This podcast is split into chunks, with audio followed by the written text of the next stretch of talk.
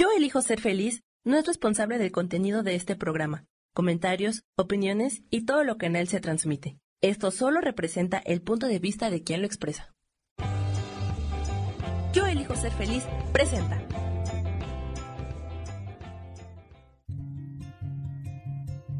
Volver a brillar, volver a sentir vitalidad. Bienvenido al programa.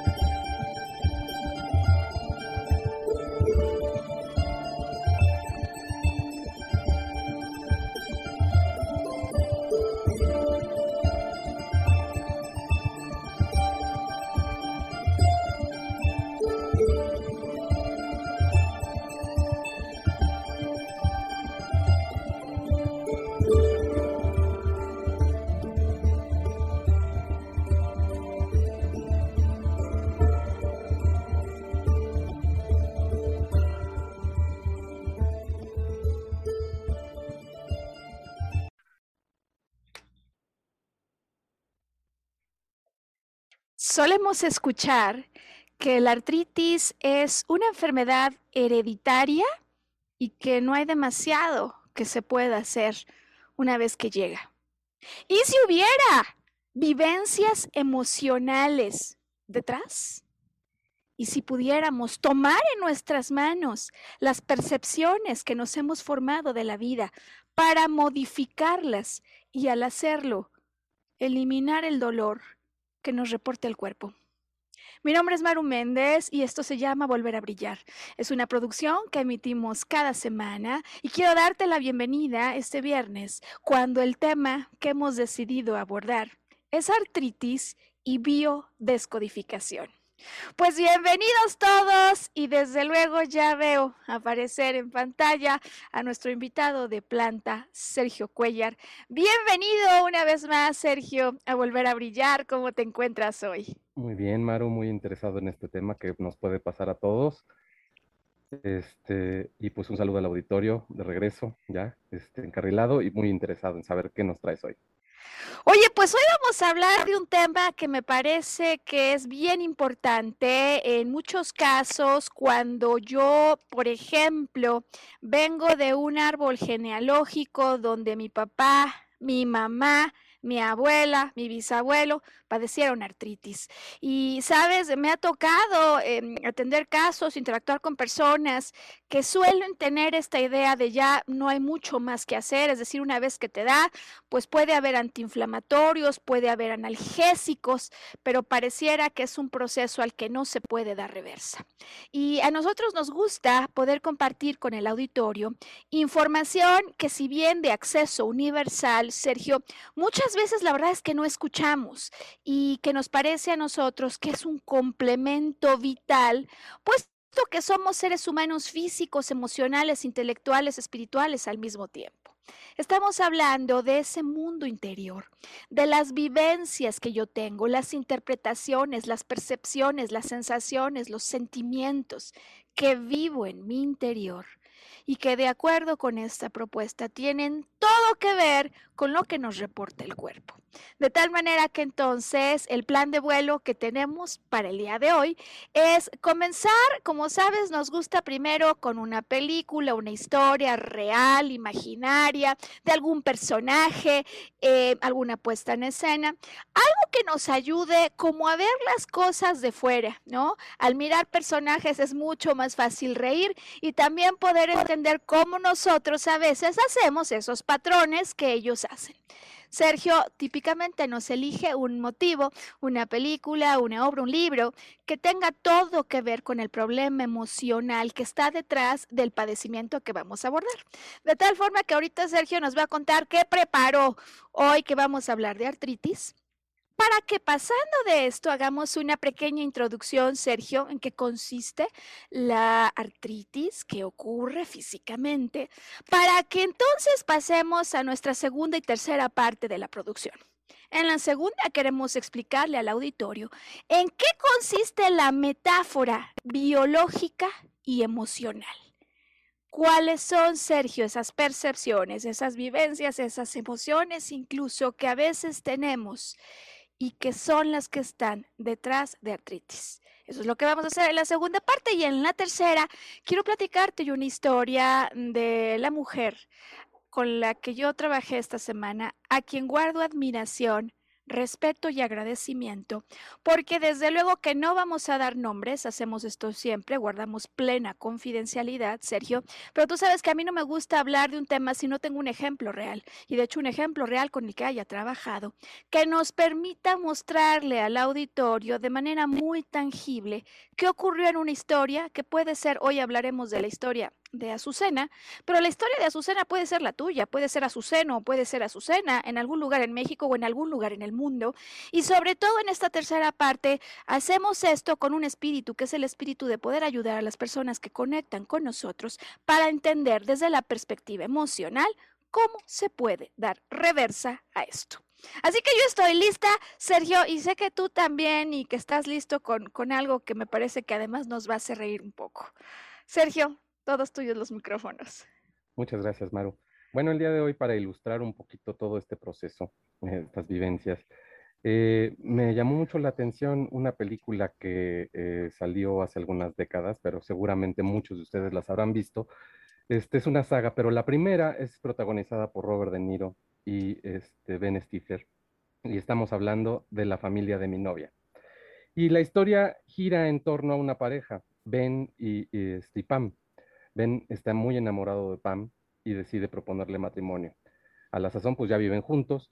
Ben es un enfermero, eh, tiene un alma y una vocación por la enfermería, pero Ben descubre que pues para poder contar con la plena eh, seguridad del matrimonio y su conciencia tranquila, pues debe hablar primero con su suegro. Entonces, en ese sentido, este, la hermana de Pam se va a casar y entonces Ben eh, se apunta a la boda que tienen que viajar a otra ciudad para estar en la boda. Lo que Ben no sabe es que Jack, su futuro suegro, es un agente de la CIA, que repudia muchas costumbres, muchas, muchas malas costumbres. Por ejemplo, eh, el fumar. Ben fuma. A Ben no le gustan los gatos. Es judío. Este, y es un enfermero. En comparación con la otra situación de la otra hija de Jack, eh, la hija de Jack es un estuche de monerías y se va a casar con un doctor. Entonces ya te imaginarás la cara del suegro cuando conoce a su futuro yerno durante la estadía, en el que suceden un sinnúmero de cosas. Ben pierde la maleta en el vuelo, entonces no tiene ropa. Y se tiene que vestir con la ropa del hermano de su prometido. Primero que nada. Dos, por culpa de él, cuando se sale a fumar un cigarro oculto de su futuro suegro, se pierde el gato de la familia que es la adoración de su suegro. Entonces, con esta serie de, incidencias, culminan hasta que en una em, cena familiar, las cenizas de la esposa, de, la madre de, su futuro suegro, están en la cornisa de la chimenea. Y en un descuido ven, las tira y salen volando. Entonces, ya se pueden imaginar la ojeriza que le agarra a su suegro y lo empieza a juzgar, empieza a reprocharle y a discriminarlo, y a hacer muchas bromas eh, humillantes. ¿Por qué? Porque lo comparan, él es un simple enfermero en comparación con el, con el, eh, futuro marido de la otra hija, que es un doctor. Incluso llega a pensar eh, el, suegro que es un mentiroso y que no se llama como se llama. Entonces hace una investigación, ¿sí? Y al final de cuentas descubren que él aplicó para el puesto de doctor y pasó el examen con notas sobresalientes. Entonces, en ese inter, eh, Ben ya no aguanta más y se pelea con Pam y se va de regreso a su casa, porque todas las circunstancias lo incriminan. Y entonces, después de una serie de cosas muy, muy, muy eh, chistosas, muy, muy, muy eh, comediantes, la esposa de, de, Jack, su suegro, le hace ver a Jack que lo primero que nada es la felicidad de su hija. Entonces entran los arrepentimientos, entra este, pues esa culpabilidad y entonces eh, Robert De Niro en su papel de Jack sale corriendo atrás de su futuro yerno, lo encuentra en el aeropuerto y le aplica el detector de mentiras todavía para ver si mienten algo más. Al final todo se resuelve, el suegro con muchas reservas y a regañadientes acepta a su futuro yerno y las cosas se vuelven a componer y se reconcilian. Ahí termina esta película, pero todavía hay una continuación, o sea, en una segunda parte, cuando eh, Jack y su familia van a conocer a los papás de Ben, pero esa es otra historia. Aquí lo que nos ilustra es el proceso de juzgar, de señalar a los demás y pues después el arrepentimiento. Híjole, no creo que pudiera yo haber imaginado una mejor historia, Sergio, para hablar del tema que está en términos de vivencias internas detrás de la artritis. Eh, porque además nos das una metáfora que me parece sinceramente, digo, espectacular, en términos de una frase que podríamos utilizar para esta producción. Ojos de suegra, ¿no, Sergio? ¿Cuántas veces miramos la vida con ojos de suegra? Y, y no porque quisiéramos con esto mandar un saludo afectuoso a las suegras, sino por el arquetipo, ¿no? Por el prototipo de esta suegra que llega y encuentra siempre el error. El famoso punto negro en el arroz. Aquel que observa y que además tienen una capacidad espectacular, Sergio, para darse cuenta de dónde hay una telaraña en la casa, que uno diario pasa por ese lugar nunca ve, donde no se ha pasado un trapo, en fin, o sea, sinceramente, ¿no? Eh, se trata de un prototipo, digo yo, como un personaje que muchas veces representamos sin siquiera tener hijos, Sergio, y sin siquiera ser suegros, porque lo aplicamos este prototipo de ojos de suegra con nosotros mismos. Déjame entonces mantener estas notas que he tomado, apuntaba aquí Jack, ¿no? Eh, como el personaje que mira, de hecho desconfía de todo, de todo, está buscando siempre dónde pudo haber una culpa, un error. Y por el otro lado, es decir, es que no hay suegro sin yerno, ¿sabes? Eh, nos has hablado hoy de un, de un Ben que a pesar de que saca con notas de honor el examen de médico por alguna razón, decide tomar un rol distinto, pero continuamente ante la crítica del otro, en lugar de reafianzarse en lo que es, se viene haciendo cada vez menor. Fíjate además este movimiento que he hecho hoy con mi mano derecha. Cuando hacemos entonces ya el puente, Sergio, al tema del día de hoy. Artritis, ¿tú conoces a alguien con artritis? ¿Has tenido cerca de ti esta enfermedad? Sí, en alguna empresa en donde trabajaba este, había oportunidades en el área de intendencia para personas mayores y había una persona muy, muy querida por todos que se dedicaba a apoyarnos con las partes de limpieza y tenía artritis. Ok. Fíjate que en casa también, Sergio, mi abuela, mi abuela materna lo tenía y yo me puedo acordar muy bien de sus manos en algunos lugares, ¿no? Estas articulaciones que es como si de pronto empezaran a perder su flexibilidad cuando se presenta en las articulaciones de las manos, se rigidizan, Sergio, e incluso en algunas ocasiones, eh, digamos, esto que puede ser la pauta para un dolor agudo, así de pronto en frío, además peor, empieza a volverse como un problema en las articulaciones crónico. Y hacemos aquí entonces, Sergio, el enlace con el tema al que llamamos problemas hereditarios. Típicamente, Sergio, eh, nos dicen que hay problemas que heredamos a través de los genes y que si se manifiesta hay muy poco que hacer al respecto.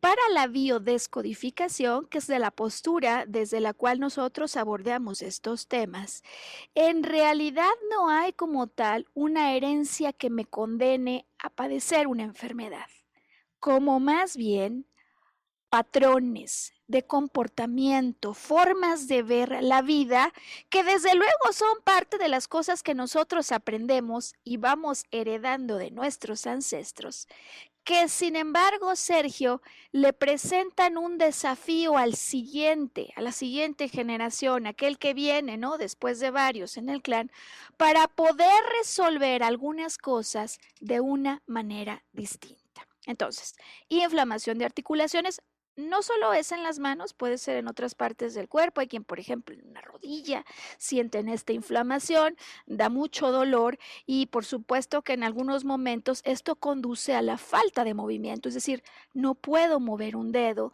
simplemente doblar la rodilla para bajar una escalera me hace, eh, me provoca tal dolor que me siento rígido incluso y puedo con mucha dificultad irlo haciendo. ¿Por qué, Sergio, en general, ocurre que una parte física del cuerpo en algún momento no se mueva, ¿no?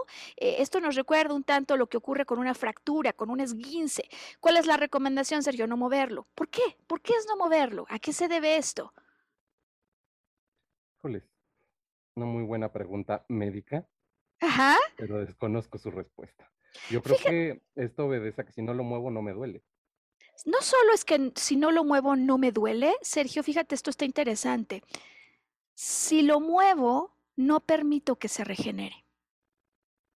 Fíjate qué inteligente es la naturaleza entonces. Es decir, como aquí hay algo que se tiene que regenerar, por ejemplo, estábamos diciendo en la fractura de un hueso, si yo no lo muevo, voy a permitir que ese proceso pase de manera más ágil. De la misma manera, si yo no muevo una articulación, esta se puede regenerar más fácilmente. Ahora bien, fíjate en la, en la metáfora, porque en este caso la verdad es que también resulta bastante práctica. El hecho de que una articulación que me permite flexibilizar el movimiento, flexibilizar el cuerpo, no se pueda mover, es decir, me duele, nos hablaría metafóricamente de algo que perdió flexibilidad, es decir, aquí algo se rigidizó. ¿Qué es lo que se pudo rigidizar?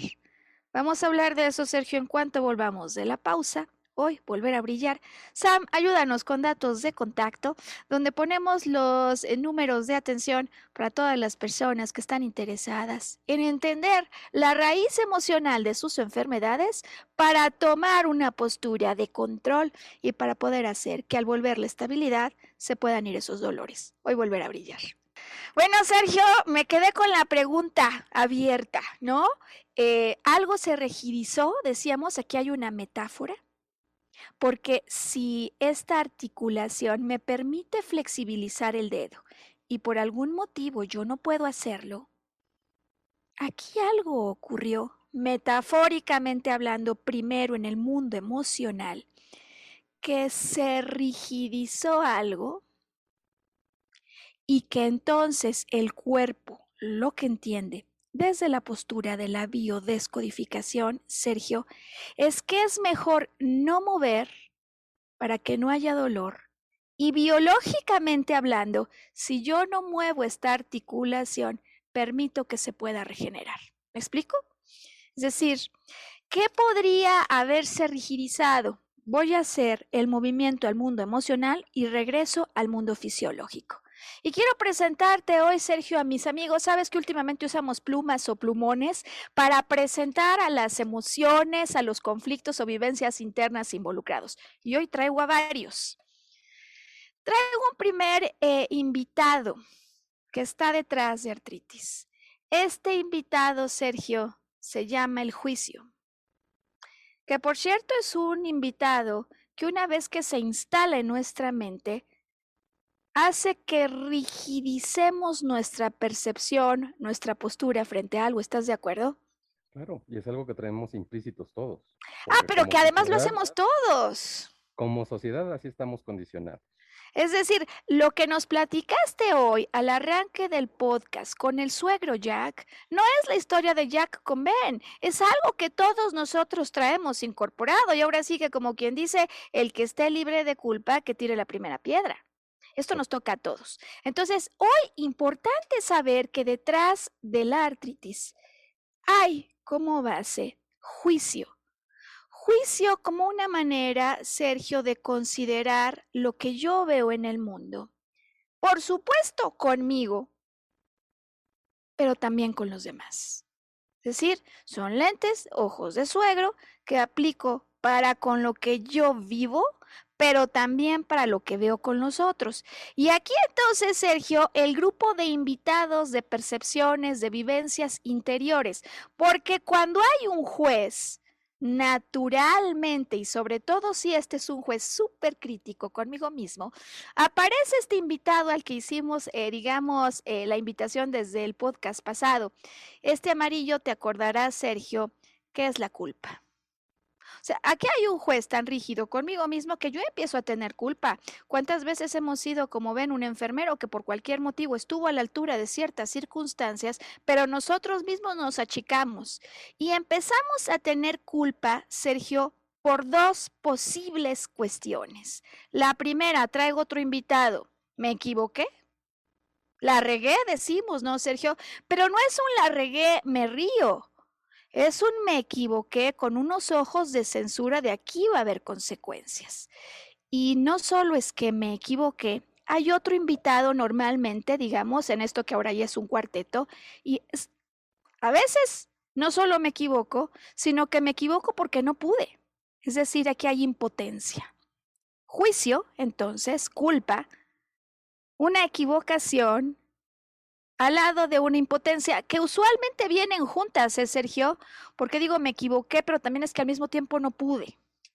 ¿Qué es lo que no pude? Aquí hay una triada, Sergio. La vamos a hablar primero de manera genérica y ahora vamos a poner varios ejemplos.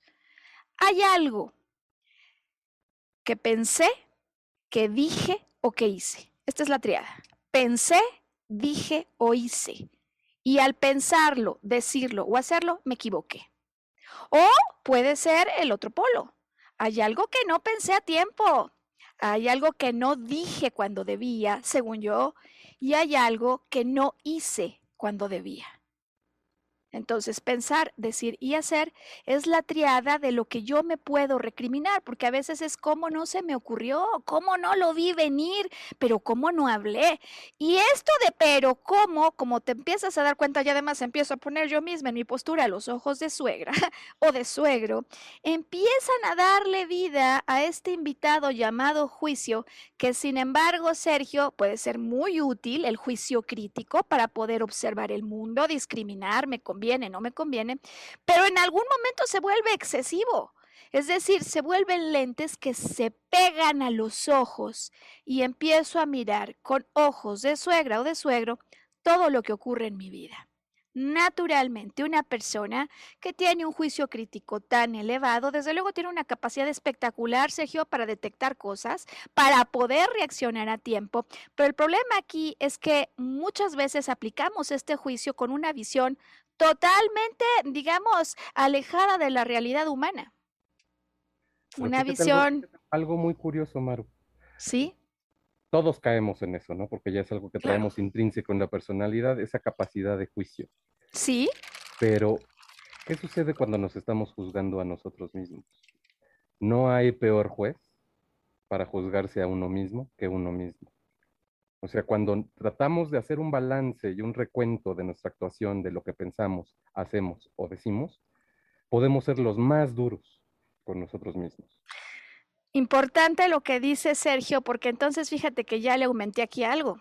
Dijimos juicio, me equivoqué, siento culpa, no pude, pero típicamente esto me lleva a invitar a otro actor y se llama la desvalorización. Es decir, me acabo sintiendo mal conmigo. Eh, ya en el caso de una artritis que se ha vuelto crónica, lo que tenemos que, digamos, observar, Sergio, es que quizás sin que yo me dé cuenta, se han activado estos ojos de suegro o de suegra de manera crónica.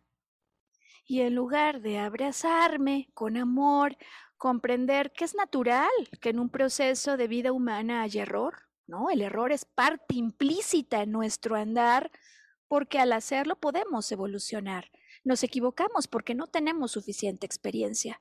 Si podemos encontrar, como dice eh, la letra, ¿no? De, del sueño imposible, la verdad del error. La verdad del error permitiría mi expansión.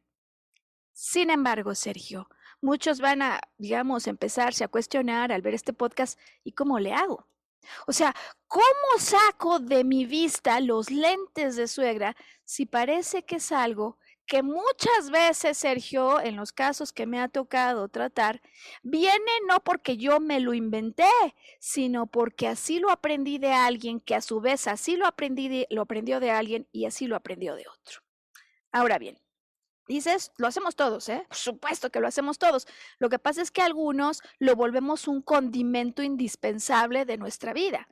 Y en ciertos momentos, Sergio, sobre todo atención al punto en el que empezó el dolor, por ejemplo, en las manos.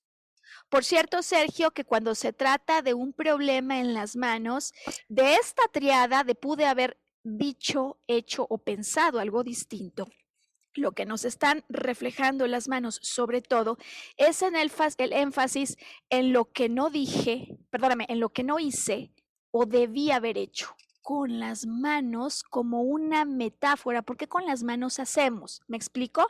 No es que no hice una cajita o no es que no hice una manualidad, que puede ser, pero sobre todo en un sentido más general, yo me reprocho porque dejé de tocar algo, por ejemplo, o de verdad que no hice algo que creo que debía haber hecho. ¿En qué contexto, Sergio?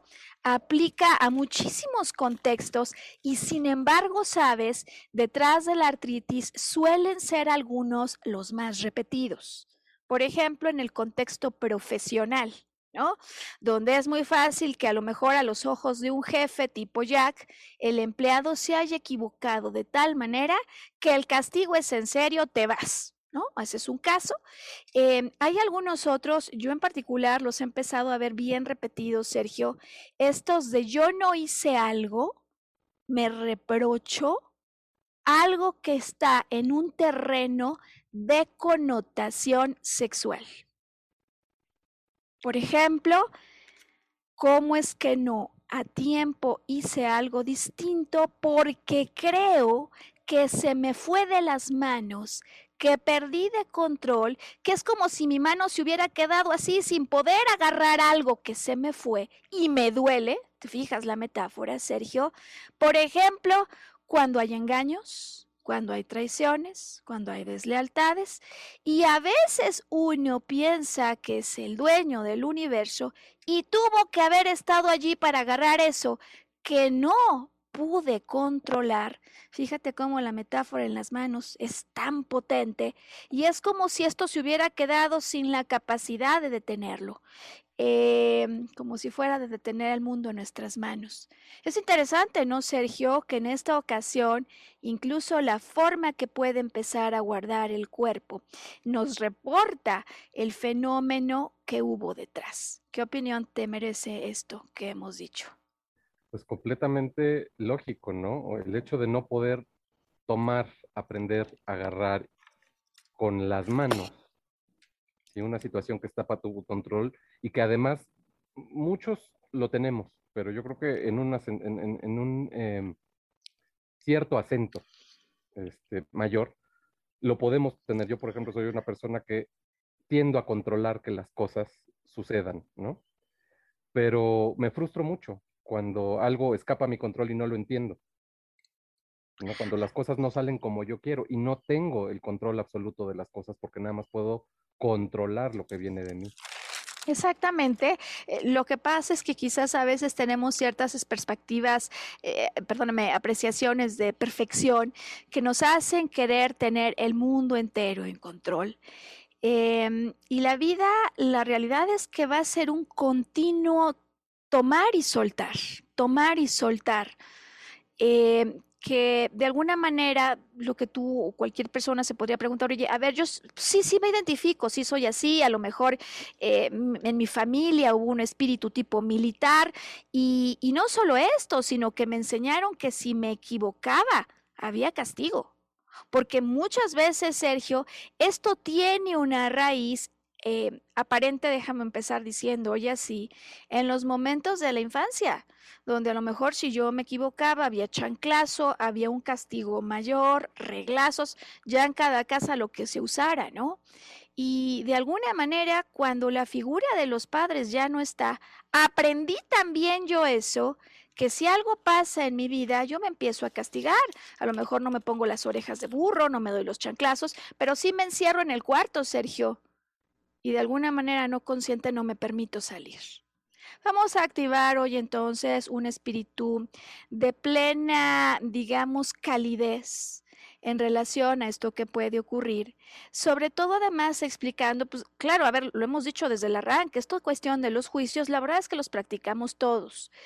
Pero puede ocurrir, Sergio, a lo largo de una vida que ocurra un momento de pérdida mayor, déjame decirlo así, donde no solo uno de los ejemplos que hemos dado, Sergio, sino varios de ellos se acumulen. Un amigo decía que la vida viene en paquetes a veces, ¿no? Es decir, aquel que al mismo tiempo perdió el trabajo, se dio cuenta que la esposa, el amigo le engañaba eh, y que además de perder el trabajo y que, el esposo o la esposa le engañaba, se encuentra de pronto Sergio en cuatro paredes heladas, alejado de su familia y de sus hijos. ¿Te imaginas? Es decir, el, el tamaño, ¿no? De aquello que no pude tener en las manos es mayúsculo. Si cuando una cosa así de fuerte se presenta, Sergio, yo me siento absolutamente rebasado o rebasada para resolverlo, si mi cerebro, que está programado para ayudar a nuestra supervivencia, se da cuenta en ese momento que yo ya estoy, déjame decirlo como siempre tú nos explicas, patidifuso, fuera de mí.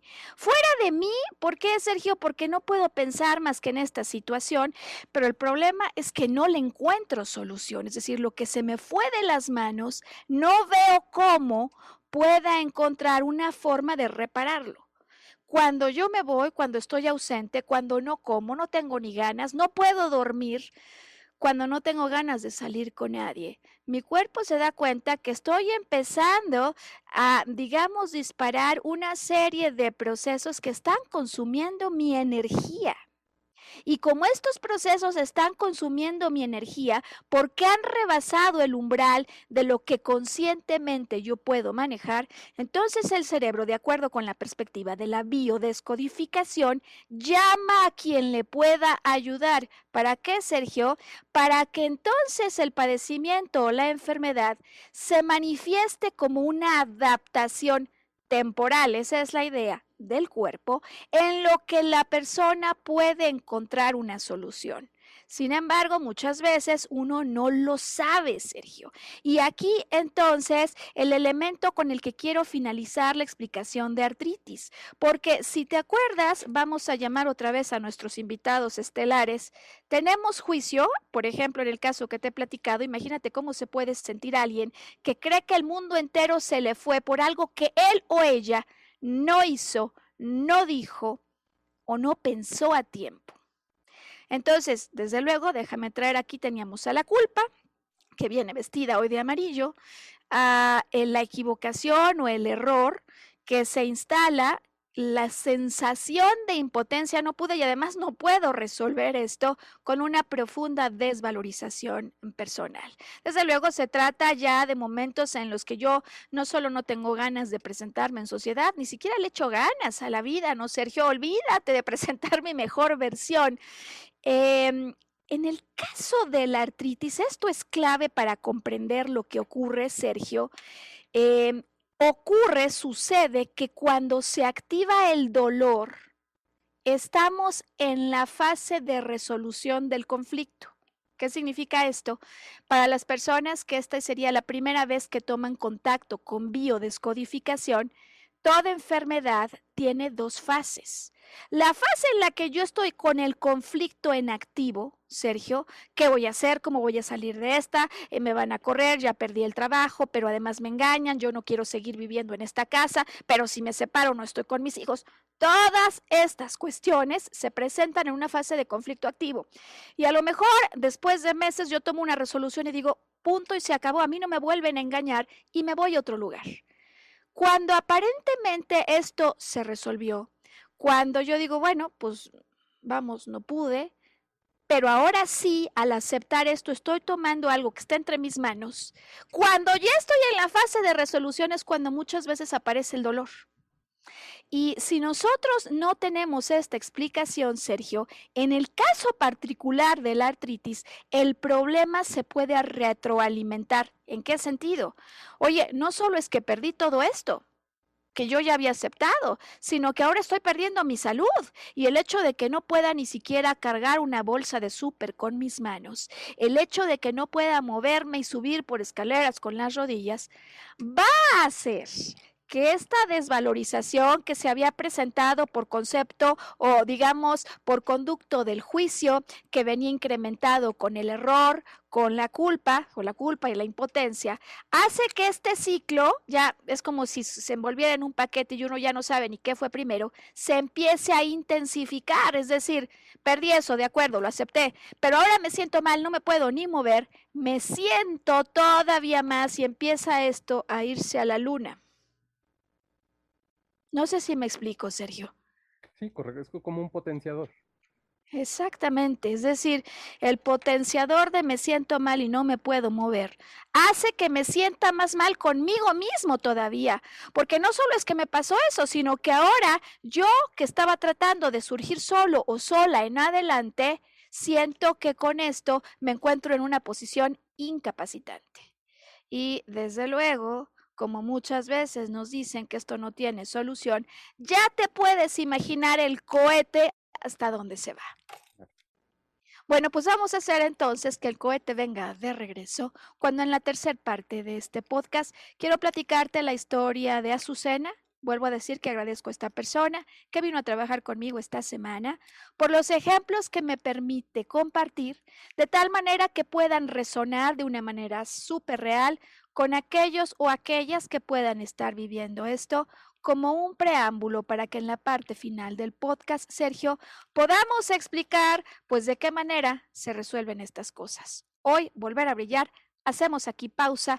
Por favor, Sam, ayúdanos a activar datos de contacto para las personas que tengan ganas de adentrarse en su interior y retomar desde una postura de ojos de humanos y no de suegros lo que ocurre atrás de un padecimiento. Vamos entonces, ya volvemos.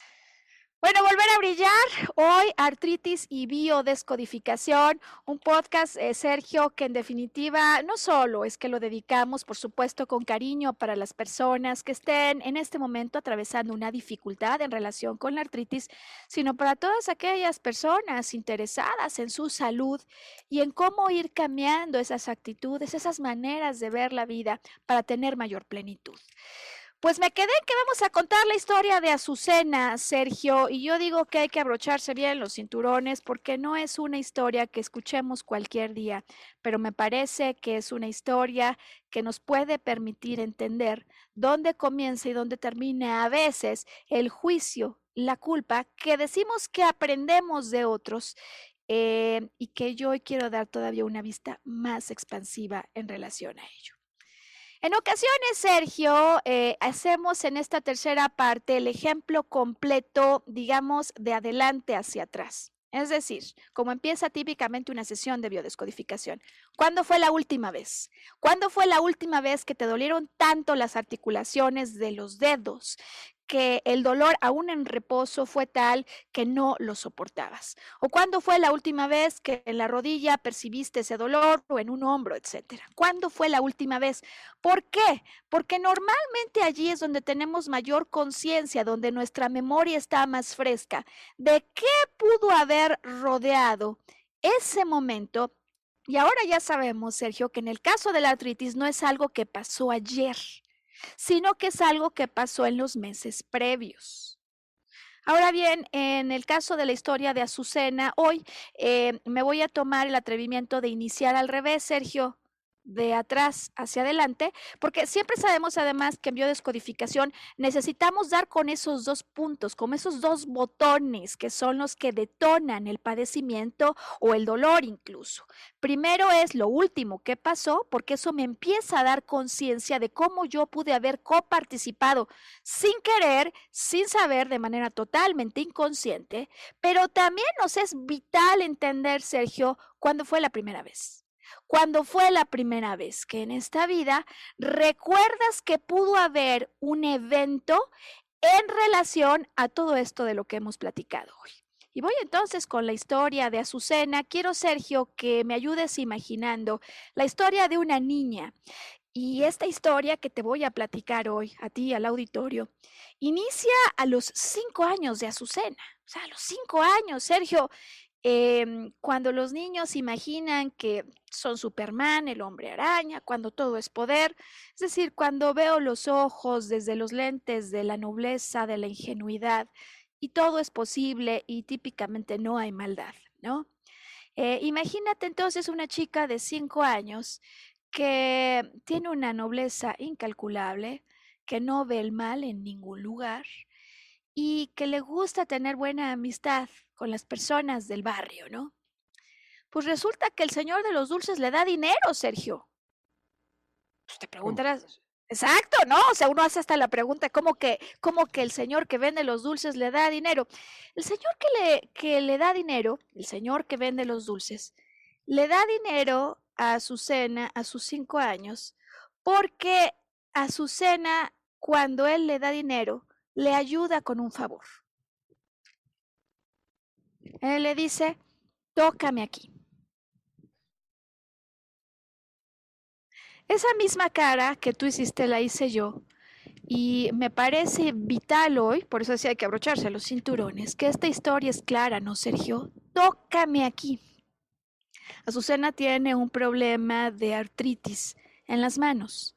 Y a lo largo de la historia de Azucena, el hecho de que ella haya tocado o hecho algo, que decíamos que son los asuntos que están vinculados con la artritis, se va a repetir no una, no dos, no tres, un montón de veces. ¿Qué ocurre en la historia de esta chica que no tiene idea de lo que está pasando, Sergio, y es amiga del mundo, tiene cinco años, eh, que muy poquito después ya no es el Señor que vende los dulces, fíjate qué interesante esto, sino el Hijo del Señor que vende los dulces, el que le dice que se venga con él, le va a dar dulces, le va a dar dinero a un cuartito.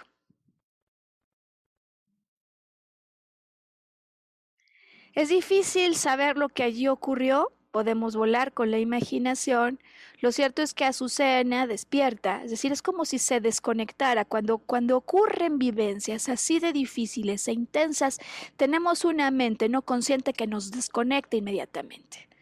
Ella lo que recuerda es haber amanecido en la cama con papá a un lado. Así debuta, así arranca. Ahora, interesante, escena 3, Sergio, que hay algo que tiene muy claro Azucena en sus recuerdos de infancia, no aparece, digamos, jugando, celebrando, sino esos momentos donde la profesora la castigaba contra la pared con orejas de burro. La castiga contra la pared con orejas de burro porque no puede ser que sea tan tonta que haya hecho X cosas. No sé si te puedes empezar ya a dar una idea de la trama que aquí se está empezando a acomodar. Claro, es un condicionamiento de conducta, donde ella asocia lo que pudo haber sucedido con culpa. Y la culpa es el castigo. Y entonces así lo internaliza. Aquí hay castigo, es decir, no, no, solo es la cuestión, como nos contabas al inicio del podcast, de un suegro y se me caen las cenizas y no pasa más nada. No, no, en este caso es que da igual lo que hubiera pasado. Es un chico que está en proceso de descubrimiento de la vida, pues en la historia de Azucena, desde temprano en su vida, aparece la imagen del castigo y de las orejas de burro que te puedes imaginar lo que ocurre en la psicología de un pequeño cuando frente a sus compañeros se ve frente a la pared y con orejas de burro. Desde luego que, como te puedes ir imaginando, esta historia apenas está calentando motores en este lugar. A sus 15 años, como toda una quinceañera, Azucena recuerda haberse enamorado del don Juan, del don Juan del barrio.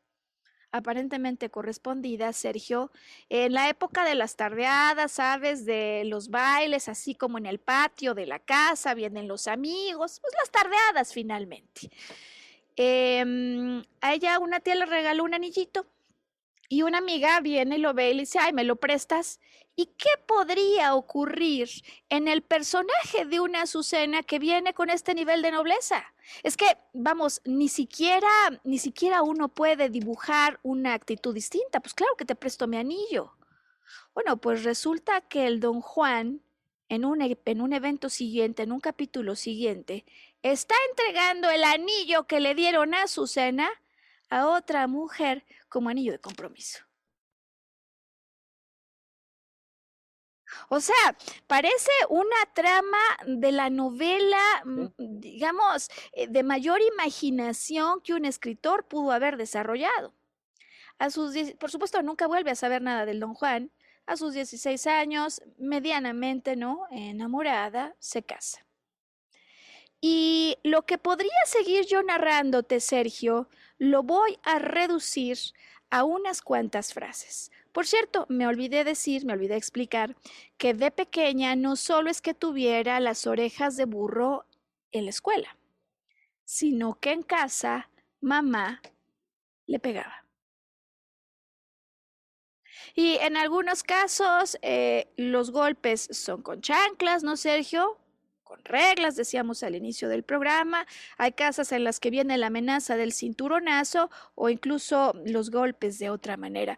Son realidades, ojalá no existieran, Sergio, pero me parece que el caso de Azucena hoy nos explica lo que, lo que pudo haber ocurrido en algunas otras épocas o lo que desafortunadamente podría estar ocurriendo conforme yo lo explico en algún lugar del mundo. Eh, bueno, pues es una historia que como constantes guarda dos cosas, Sergio, si te fijas. La aparente equivocación, me equivoqué, aquí hay un error, ¿no? Que, que, por supuesto viene con la sensación de cómo puede ser que fui tan tonta. Esto me lo repitió ella prácticamente durante la primera parte de la sesión varias veces. Algo que no debí. Y decimos, pues algo que no debí, según quién. Me explico, es que no debí tocar, es que no debía hacer. Bueno, pues sí, cuando en retrospectiva evaluamos las cosas con los ojos de alguien que tiene 50 años, ¿te gusta? 40, 30, y que no es un niño de 5 años. Pero en la perspectiva, en la forma de ver el mundo de aquel que apenas está naciendo, es que no hay ni siquiera sentido de lo que se debe o lo que no se debe. ¿Me explico, Sergio? Bueno, pues la historia entonces, en resumidas cuentas, decía yo que eh, hemos visto, ¿no? Alguien que confía en sobremanera, eh, va a seguir confiando a lo largo de los capítulos de su vida. Eh, en ocasiones varias, Sergio, va a ser engañada, porque nobleza y engaño, ¿no? Exceso de nobleza, entonces engaño, y, va a ser golpeada. Sí, lo condicionas, es como una respuesta al entrenamiento del el perro de Pavlov, ¿no? Toda acción tiene su consecuencia y entonces tú mismo la provocas. Fíjate que es, para mí fue realmente impactante y digo que le agradezco, le respeto, le admiro em, y me parece que además nos explica lo que puede estar ocurriendo en la vida de muchas personas.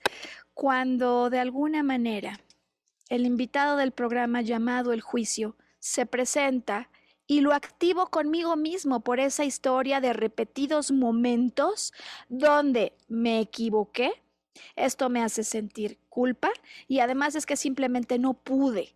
No pude en ese momento, con lo cual me siento mal conmigo mismo, en este caso particular, por haber hecho, por haber tocado lo que no debía haber hecho, lo que no debía haber tocado, eh, pero que esto viene cuando el juicio es mayor, cuando el juicio es mayor, además acompañado por el asunto de nuevos engaños y nuevos golpes. Y en algún momento uno dice, basta, ¿no? ¿Estás de acuerdo? O sea, en algún momento una trama que así se repite, uno dice, pero ¿por qué de esa manera? O sea, ¿por qué se ensaña la vida así con una persona cuando además en términos de, digamos, su presencia, hay una enorme nobleza de la que he hablado ya varias veces aquí? Fíjate que para ir culminando ya hoy lo que, lo que queremos explicar, quisiera compartir algo que he observado repetidamente en los casos de biodescodificación, Sergio, cuando hay un patrón que se repite no una, no dos, no tres, treinta veces a lo largo de tu vida. Hoy estamos hablando de, de la mujer engañada y castigada, pero hay otros patrones, ¿no? Está el patrón de quien todo el tiempo se separa, no, no puede parar la separación, o hay el problema de aquel que siempre es carente, ¿no? ¿Por qué? ¿A qué se debe que una persona repita, repita, repita, repita? Em, y bueno, hay una postura desde la, desde la perspectiva de la biodescodificación y a mí me parece que nos entrega realmente una explicación. Desde luego, hay que entender que somos alma antes que otra cosa, Sergio, antes que cuerpo, y que buscamos a través de los eventos que ocurren en la Tierra expandirnos en amor. Y alguien diría, oye, pues vaya manera de expandirse en amor con toda esta secuencia que nos has platicado hoy. Pregunta entonces, Sergio, ¿por qué un alma querría venir, si así fuera el caso? ¿no? Vamos a suponer por un momento que así es.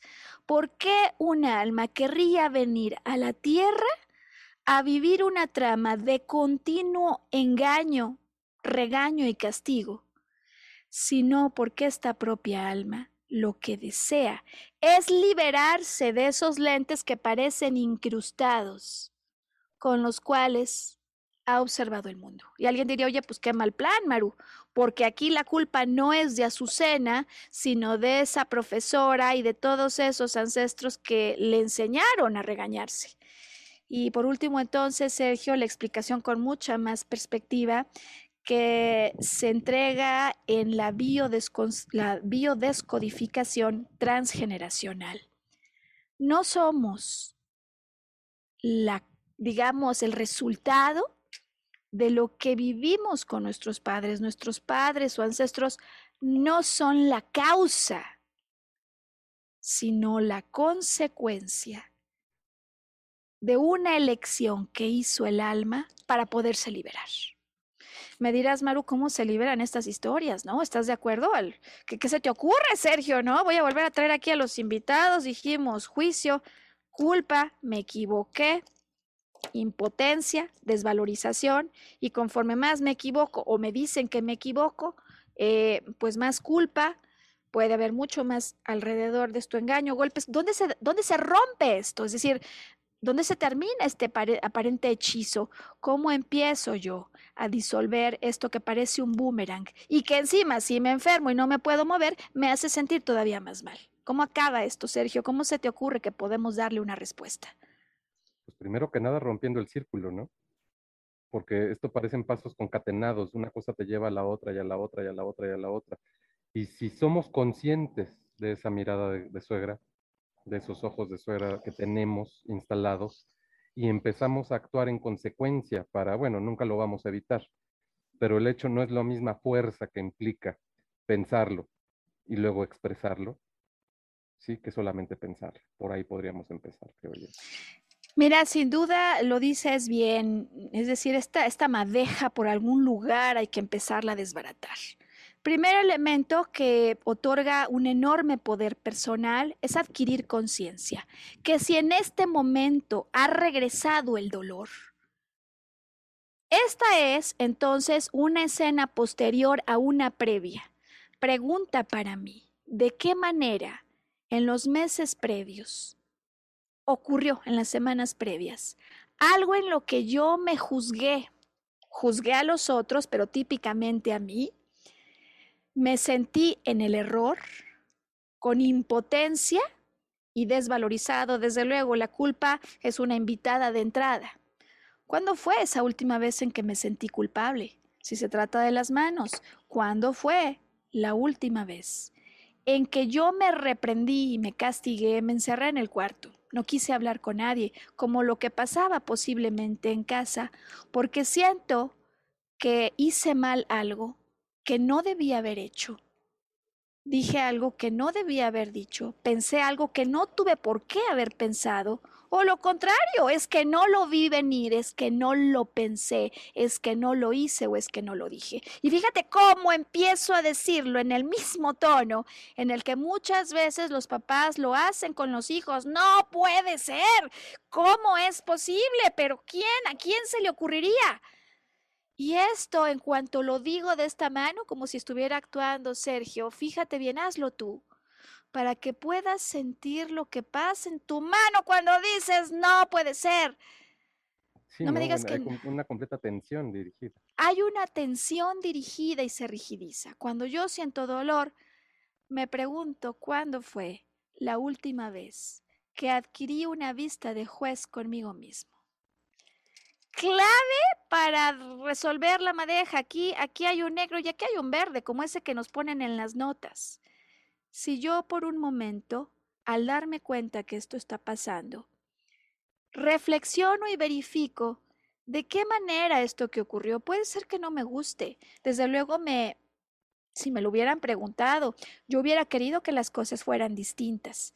Pero de qué manera esto me enseña algo que no sabía de mí, porque eso que me expande, Sergio, esa famosa verdad del error, es la que me permite comprender que si bien en la vida todo va a ser un continuo tomar y soltar, tomar y soltar, en lugar de permanecer encerrado diciendo por mi culpa, por mi culpa, por mi grande culpa, yo necesito verme con ojos de amor. Y aquí está invitado, cuando el amor llega, Sergio, no hay espacio para lo demás. ¿Me explico? Cuando el amor llega y descubro con mis ojos la verdad del error, ¿qué no sabía?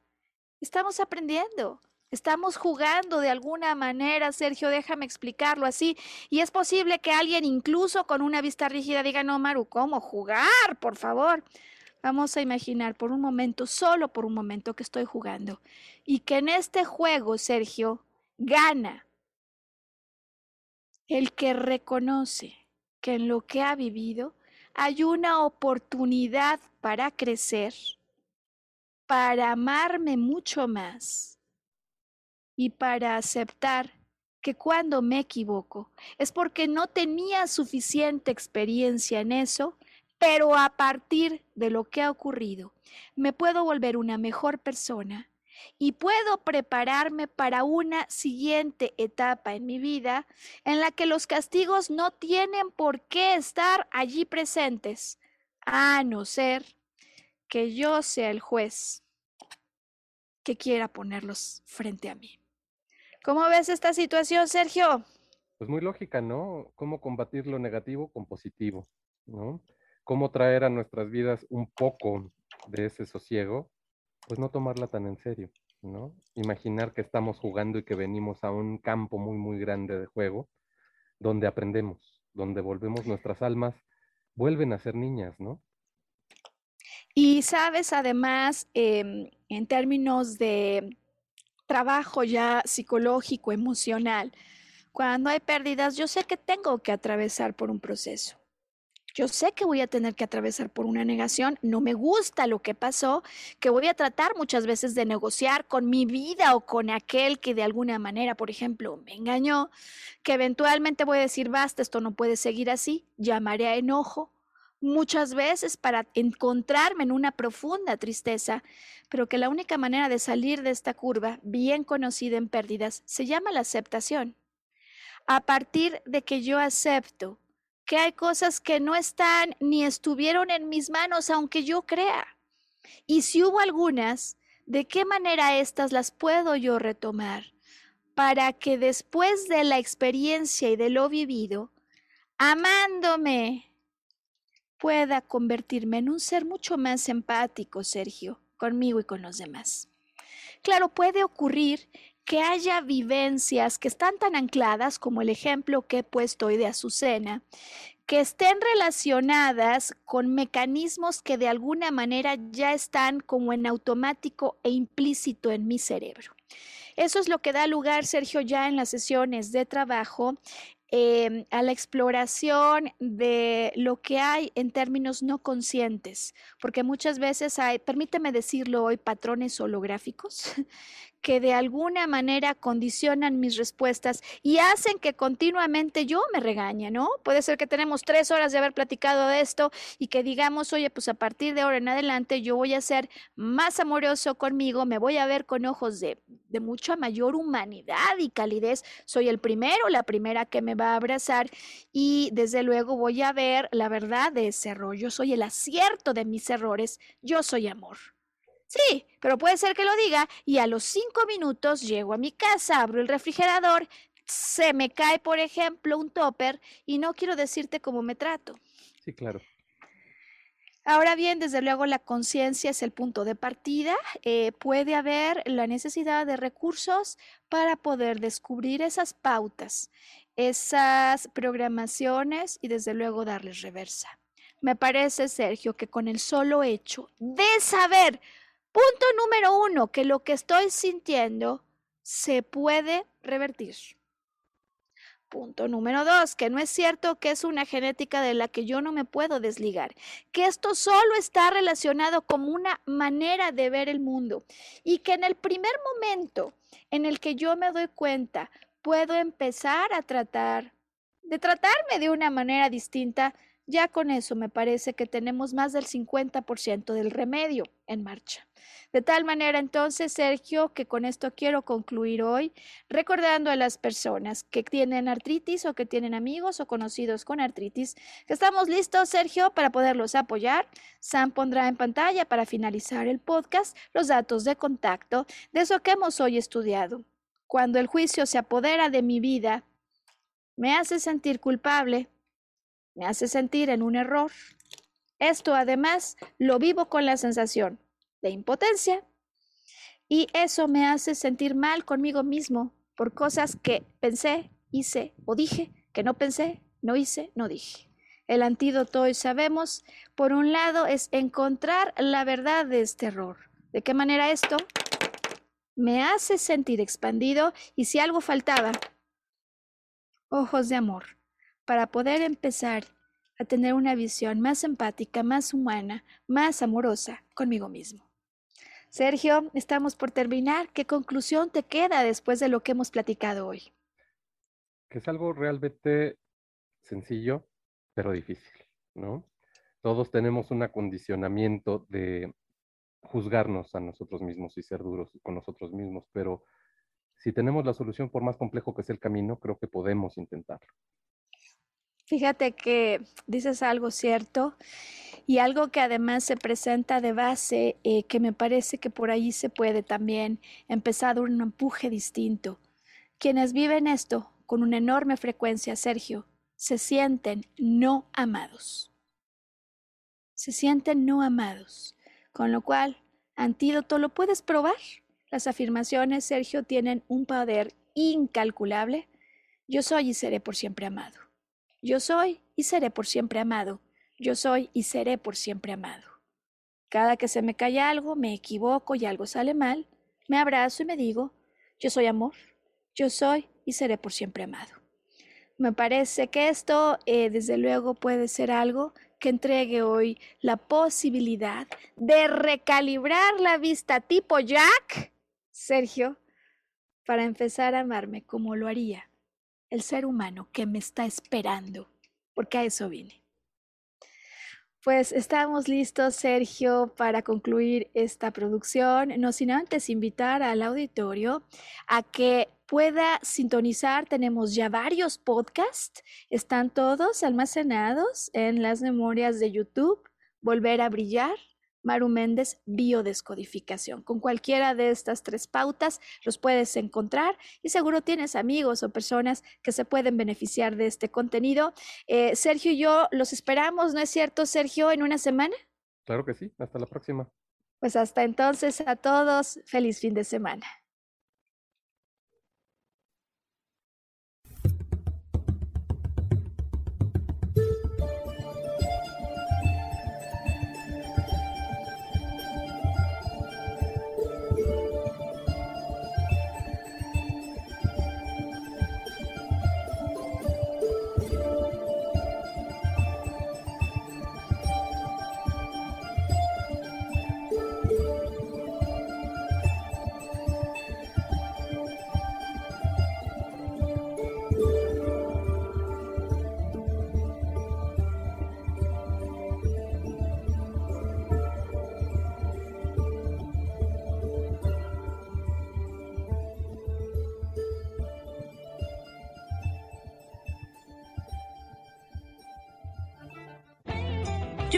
Ser feliz presentó.